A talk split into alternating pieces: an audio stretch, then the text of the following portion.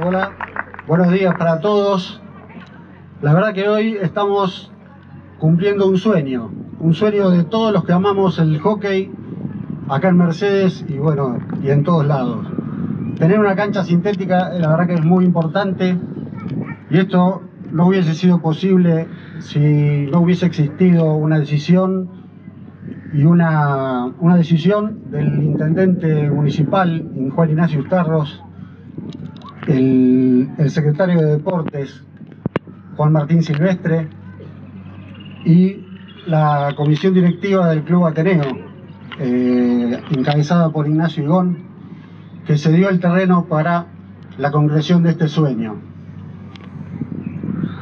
Además, tampoco hubiese sido posible si no hubiese existido un grupo de personas que desinteresadamente participaron en lo que fue la construcción y la colaboración para todo lo necesario para llegar a este objetivo.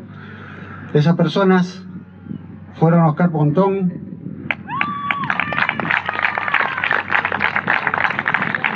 Sandra Di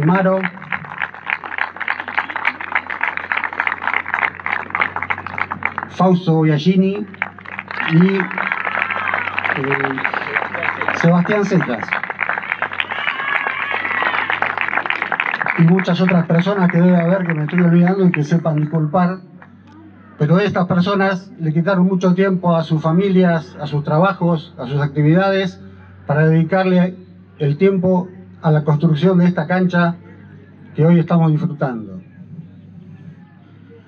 Además, junto con la cancha nace una asociación, la Asociación Mercedina de Hockey, que también está formada, además de mí, por Oscar Pontón, Sandra Dimaro, eh, Sebastián Ceja, Fausto Biagini, Ignacio Bubenic,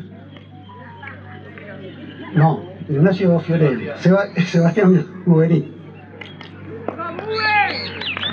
Bube para, Bube para los conocidos.